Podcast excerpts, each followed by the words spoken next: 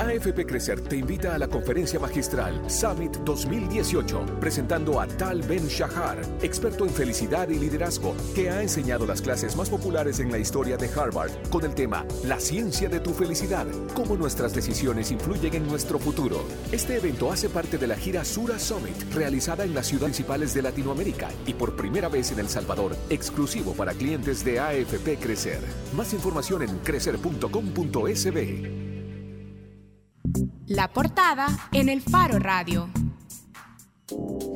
Estamos de regreso en el Faro Radio y el titular que hemos puesto hoy es Denuncian a Fénix por construir otra vez sobre el sitio arqueológico de Tacuzcalco. Fénix, si, si recuerden y si han seguido este caso que nosotros estamos viendo, híjole, desde hace bastantes meses. Desde febrero. Desde febrero, eh, en el Faro, es una empresa que, del parte del grupo empresarial Salazar Romero, que ha construido casas encima del sitio arqueológico Tacuzcalco. Y para hablar de esta nueva anuncio, para hablar de esta nueva irregularidad, para hablar de otra vez de cómo las leyes en este país no se cumplen y no se hacen cumplir, tenemos con nosotros a Hugo Díaz. Hugo es jefe del Departamento de Arqueología del Ministerio de Cultura. Hola, Hugo.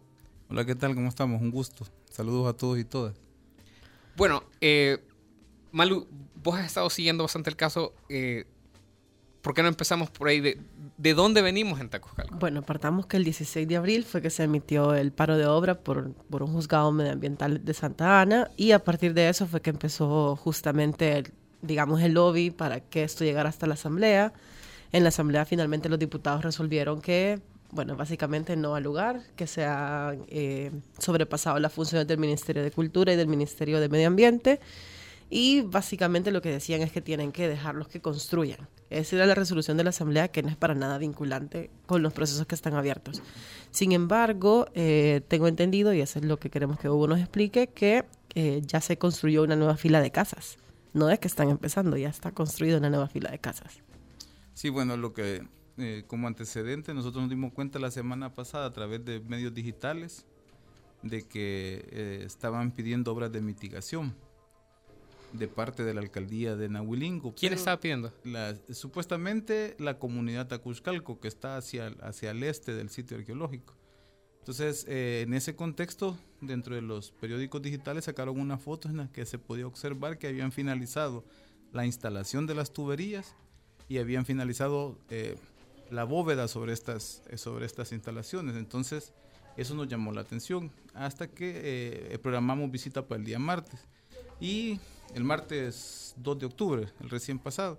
Pero también el día lunes recibimos varias denuncias ciudadanas que se seguía construyendo y que habían tractores trabajando en la zona. Fue en ese sentido que el día 2 fuimos nuevamente al, a la estructura 10 del sitio arqueológico porque...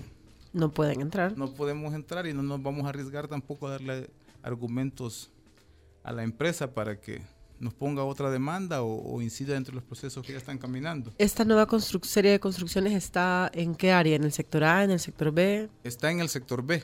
¿Que es el que se ha denominado? Que, está, lo que eh, esas casas en su mayoría estaban en obra gris cuando, cuando se da el paro de obra por parte del juzgado ambiental, entonces hoy ya fueron ya fueron finalizadas. ¿Qué quiere decir que estaban en obra gris? Solamente estaban eh, con cementos, algunas sin techo. Entonces hoy ya están pintadas, ya tienen detalles y sí eh, pudimos observar a un pequeño tractor que estaba haciendo remoción de tierra.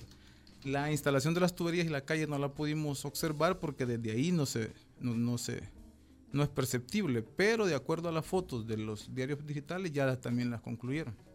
Ahora, esto hubo básicamente todas estas construcciones nunca deberían haber ocurrido o ha cambiado algo en el proceso desde que el 16 de abril una jueza ambiental eh, prohibió la construcción. Ha cambiado, pues. pero para salvaguarda del sitio, porque por ejemplo se, se, pronunció la Cámara Contencioso Administrativo en el hecho de que Fénix había solicitado medidas cautelares y en una de ellas era continuar con el proyecto. Entonces viene la Cámara de lo Contencioso, hace un razonamiento jurídico en el cual dice no se puede, porque en primer lugar ese terreno va a ser objeto de investigación contencioso administrativo y en, en segundo lugar porque eh, puede tener mayor daño el interés colectivo que el hacia el interés privado. Solo para dar un poco de contexto, este proceso en el contencioso administrativo es porque Fénix demandó al Ministerio de Cultura, bueno, en específico a usted y a la directora de, Patrimonio, por haber, por por haber superado sus, sus funciones como funcionarios. Sí, eh, la por actos con- arbitrarios. Por actos arbitrarios, Y- aunque al final la modificaron y hoy están solicitando que la Cámara determine que nuestra resolución del, de diciembre del año pasado es ilegal y arbitraria. Entonces, este, este sector B es el que, se, el que ustedes denominan área de influencia, ¿cierto? Correcto. Que es lo que ayuda a dar más contexto todavía a las construcciones. ¿Qué es lo que se ha dañado? Porque eh, para entender un poco, quizás la gente no tiene muy claro cuál es el sector A, cuál es Exacto. el sector B. ¿Qué es lo que se ha dañado con esta nueva serie de construcciones? Lo que se ha dañado es parte del centro cívico ceremonial correspondiente a las, a las ocupaciones nahuapipiles del sitio arqueológico Tlacuzcalco.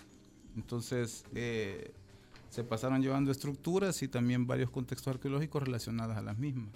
¿Y hay alguna explicación, ustedes como Ministerio de Cultura han pedido alguna explicación a, a la empresa o a la policía de por qué una empresa puede construir por encima? O sea, básicamente han usado el, paro de obra, el papel del paro de obra, para ponerle ladrillos encima, pues. Se hizo en su momento con la policía, quien argumentó que necesitaba una, una orden de la fiscalía. Y la fiscalía dijo que necesitaba una orden judicial, entonces ese fue el círculo en el que estuvimos varios, varios días.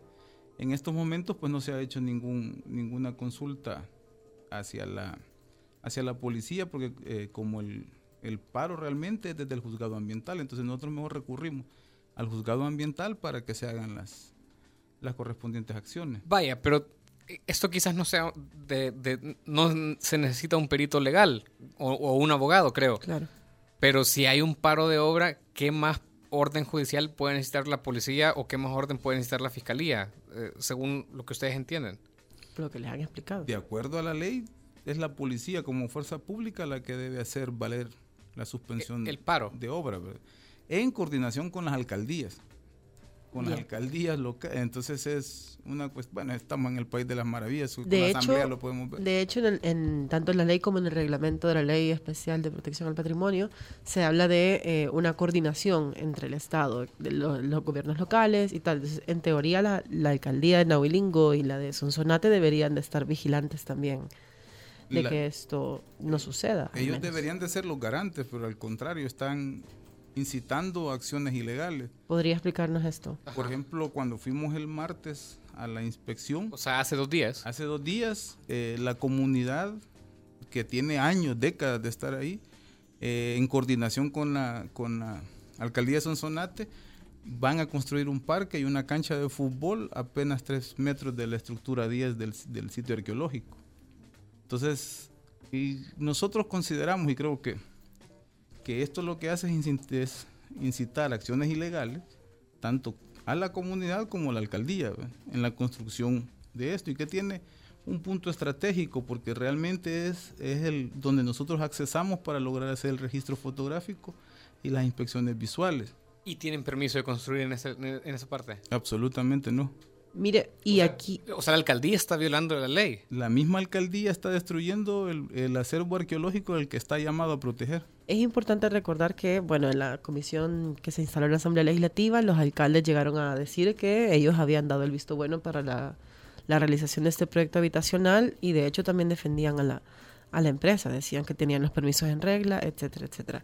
Eh, pero justamente usted ahorita estaba aterrizando en, lo, en el daño que se ha generado. Es irreversible. Ya habíamos hablado que mucho de lo que se pasaron llevando en la primera etapa de después de que ustedes pusieron el paro de obra, ya era un daño bastante severo. Ahora esto que el parque y lo que quieren construir es a ese mismo nivel, todavía no es tan grave o Han, han hecho remoción de tierra, ¿verdad?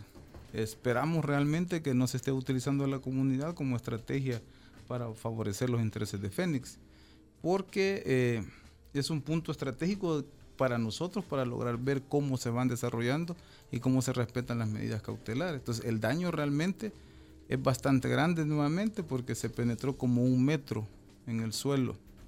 y eso en términos sencillos pues, para la, la gente que nos escucha, ¿qué fue lo que perdimos? Se pudo haber perdido contextos arqueológicos relacionados a la estructura 10 porque está eh, la línea de construcción está apenas quizás unos 3, 4 metros del arranque del- de, la, de la estructura prehispánica. Entonces hay mu- mucho material disperso donde hicieron esa remoción de tierra y sería de hacer un análisis mucho más profundo si se afectó realmente algunos contextos a mayor profundidad.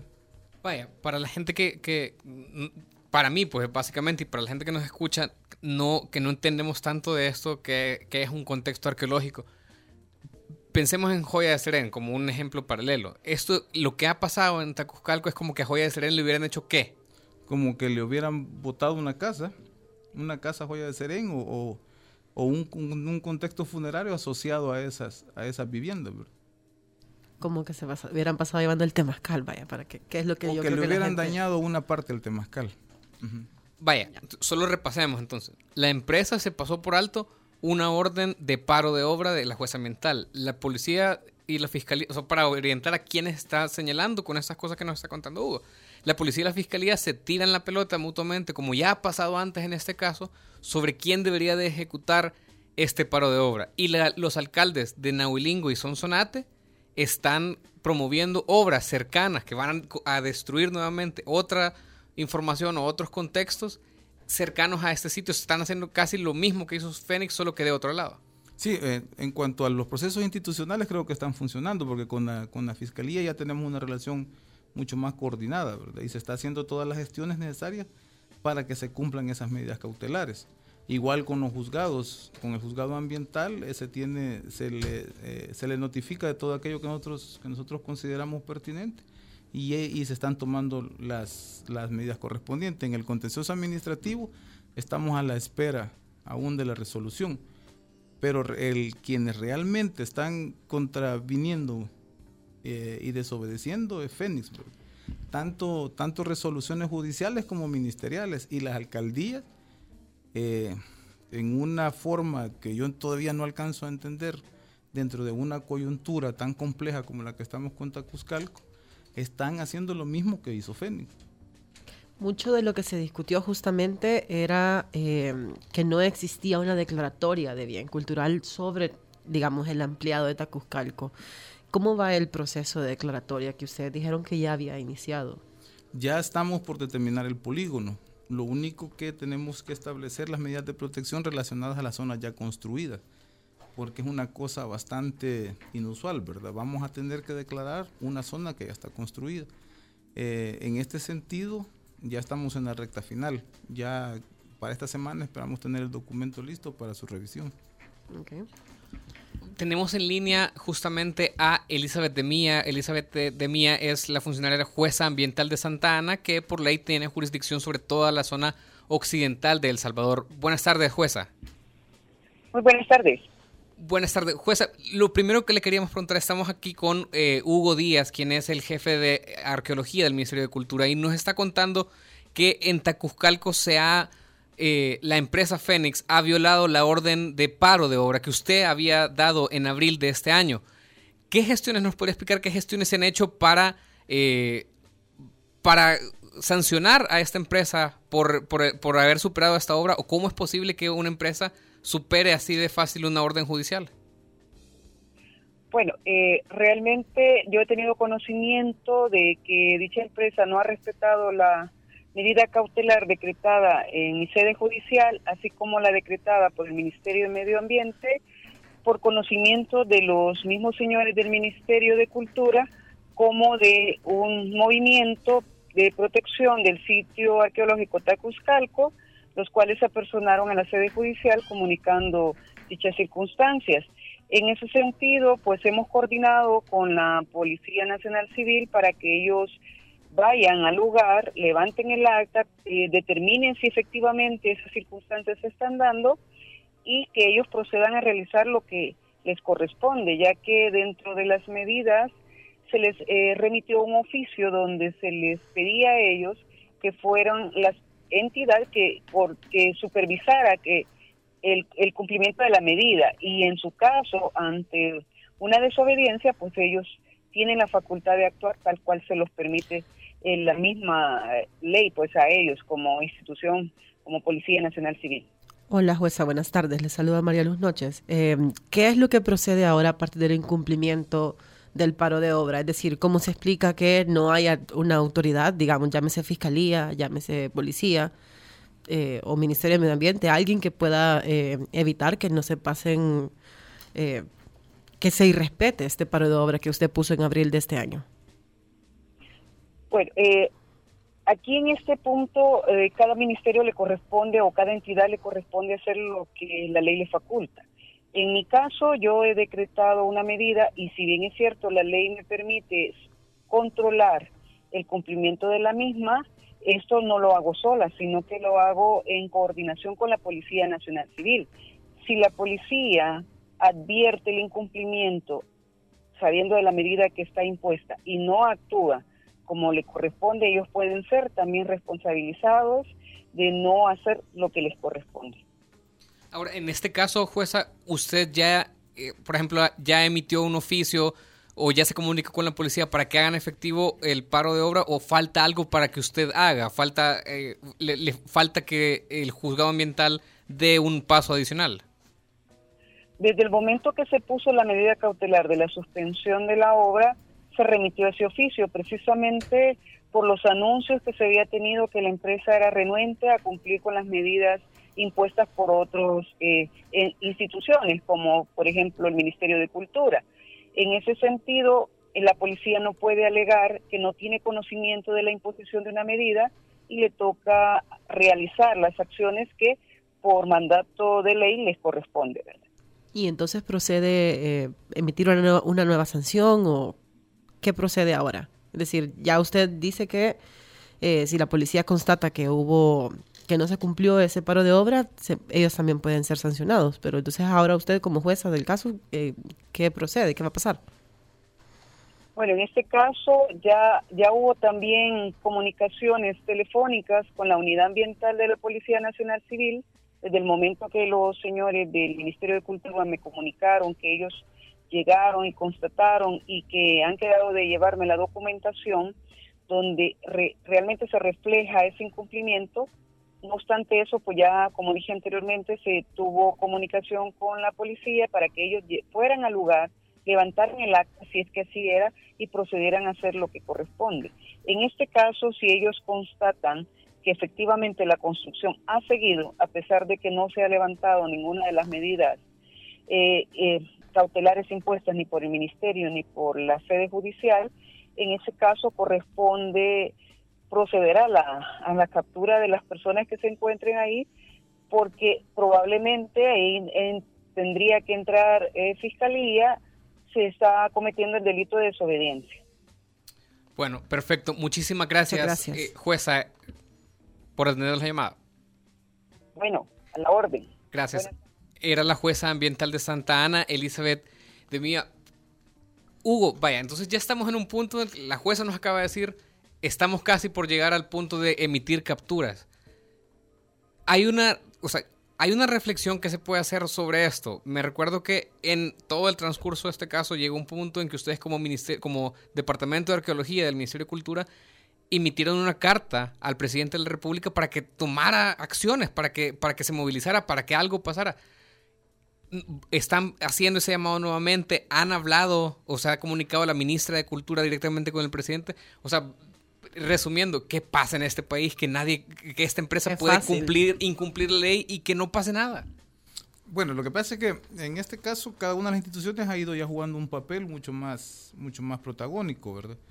Eh, por ejemplo, el veto que le hace el, señor presidente a la, a la reforma de ley que pretendía hacer las derechas que estaban en la comisión, eso también ha sido... Bueno, interpretación auténtica, recordemos. O sea, es una interpretación auténtica. Como tal. Ah, es con, una, intención de reformar la ley. forma disfrazada de interpretación auténtica, teniendo en cuenta que la interpretación auténtica retroactiva iba a beneficiar a Fénix. Por eso se buscó esa figura. Entonces, eso también dio un gran impulso a lo que es el caso de Tacuzcalco. Hay varias cosas que, que, se han ido haciendo también en, coordinación con el Ministerio de Medio Ambiente, que tiene también muchas demandas, igual que el Ministerio de Cultura. Ahora solamente estamos esperando que en realidad quien tiene que ser efectivo esa suspensión de obras es la que tiene que actuar, que es la Policía Nacional Civil. Mire, pero ustedes están también como atados de mano, ¿vea? Porque dado que el paro no se dio necesariamente por un tema arqueológico, ustedes lo único que pueden hacer es, digo, alzar la voz y decir, hey, miren, siguen destruyendo, siguen destruyendo, siguen destruyendo, pero en realidad... Nosotros eh, solamente tenemos que informar al respecto, tenemos muchas limitantes, por ejemplo, ingresar al ingresar al, al proyecto para constatar lo que se está haciendo Pero yo creo que es parte de una estrategia, porque siempre que se activa la construcción dentro de Fénix pasan ciertas cosas. Por ejemplo, ahora esto con la comunidad, que después de 25 años quieren hacer un parque cercano al sitio. El sindicato Sutrac nuevamente se ha activado amenazando que va a hacer tomas de calle, cuando en realidad nunca han detenido, nunca, eh, nunca se han visto afectados porque han seguido trabajando. Bueno, ellos también dijeron que ellos les pagaban por obra realizada y en realidad como estaba detenido y habían terminado lo que se había hecho, no es que se les adeudara ningún tipo de pago. Esto lo dijeron ellos en la comisión, en la Asamblea Legislativa. Pero, pero no se ha, o sea, el proyecto se ha detenido quizás por meses y como no podemos ingresar, no podemos dar, eh, no podemos decir o confirmar que se ha detenido por completo. Ahí tendría que ser la Policía Nacional, que es la que por mandato tendría que estar inspeccionando. Pero deberían de entrar ustedes con ellos también, ¿no? Porque, digo, la última vez que ustedes pudieron ingresar supongo que fue en agosto. No, el 31 de julio, que el hicieron la visita de julio, con, sí, esa fue la última vez que con los diputados. Con los y ahí, entre esa vez y abril, que fue cuando se emitió el paro de obra, ¿qué había cambiado? Habían seguido construyendo. O sea, sí se mantuvo. Siempre se mantuvo. O sea, yo creo que el mayor daño al sitio se da entre ese periodo, que es cuando meten tractor a los límites culturales. ¿Ustedes ven, no sé si complicidad o negligencia de parte de las alcaldías encargadas de la zona Naulingo y Sonsonate y de la Policía Nacional Civil de la zona? Pues por todo lo observado, incluso cómo ellos defienden a la empresa, eh, yo creo que sí. Eh, no es negligencia, porque entre la negligencia hay un concepto de, de error, ¿verdad? Yo creo que aquí es dolo. Es dolo y están al servicio de la empresa las alcaldías y la policía están al servicio de la empresa en el caso de Taco La policía, no creo. La policía también creo que ellos tienen sus, complejidades para lograr para lograr hacer eh, su trabajo como nosotros, ¿verdad? Pero explíqueme eso, ¿qué, complejidad puede tener la policía? O sea, vaya, tengo un papel que dice no se debe construir aquí y tengo una empresa que dice construye aquí. ¿Cuál es la complejidad? El accionar, o sea, lo que pasa es que nunca nos habíamos topado con un caso de suma prepotencia como la que estamos viendo, donde, donde realmente se está viendo la cara de una empresa constructora que no solo daña el patrimonio, sino que también eh, intenta hacer cualquier cosa para lograr su objetivo, incluyendo a la Asamblea Legislativa. Yo creo que es mucho más cuestionable lo que pasó en la, en la comisión que lo que está haciendo la policía, por ejemplo, porque la comisión sí ya era ya, ya traía un rumbo que se vio desde un inicio hasta el final, ¿verdad? Hasta la, hasta la misma resolución. De hecho, hay que recargar también que la comisión dijo que no los diputados dijeron que ellos no podían validar que ahí había un sitio arqueológico porque ellos esperaban ver pirámides y no encontraron pirámides. Sí, pero eso es, es, suma ignorancia de parte de los diputados que dijeron esa declaración. sí, pero ellos dicen que, que, que no había que llamarlos así porque, pues sí.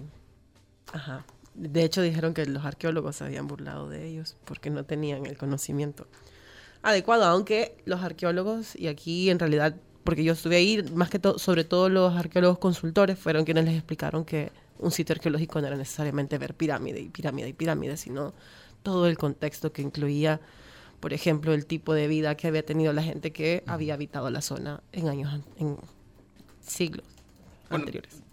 Tenemos que ir cerrando. Eh, yo espero, y si no, vamos a hacerle llegar este programa al director de la Policía Nacional Civil, a Jaguar Coto, y a las autoridades competentes. O sea, yo entiendo y, obviamente comparto el, lo que dicen de el accionar de la policía, de, perdón, de los diputados, pero creo que también está muy cuestionado el rol de la policía aquí. Me parece que hay una, un incumplimiento de la ley obvio.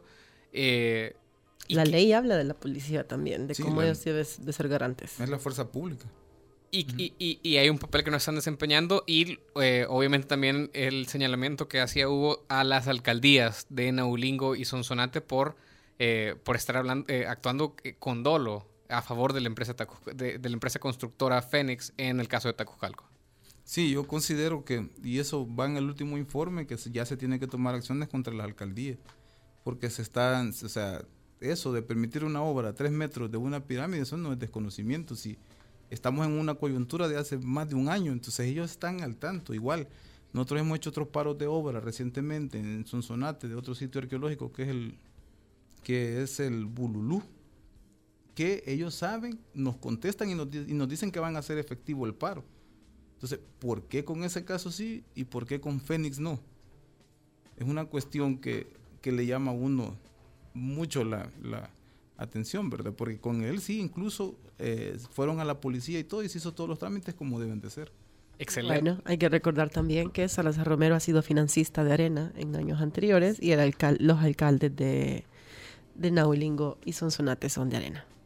E- Excelente pregunta que vamos a hacer a los próximos invitados, a la policía y a estas alcaldías para ese tema. Muchas gracias, Hugo, por acompañarnos nuevamente en el Faro Radio. Un gusto y muchas gracias a ustedes por el espacio. O- Ojalá que no tuviéramos que invitarlo solo para Solo destrucción de, ti- de sitios arqueológicos, de sitios arqueológicos a la venta. No, pero para aprovechar tenemos un congreso de arqueología pública tan necesario en casos como este, ¿verdad?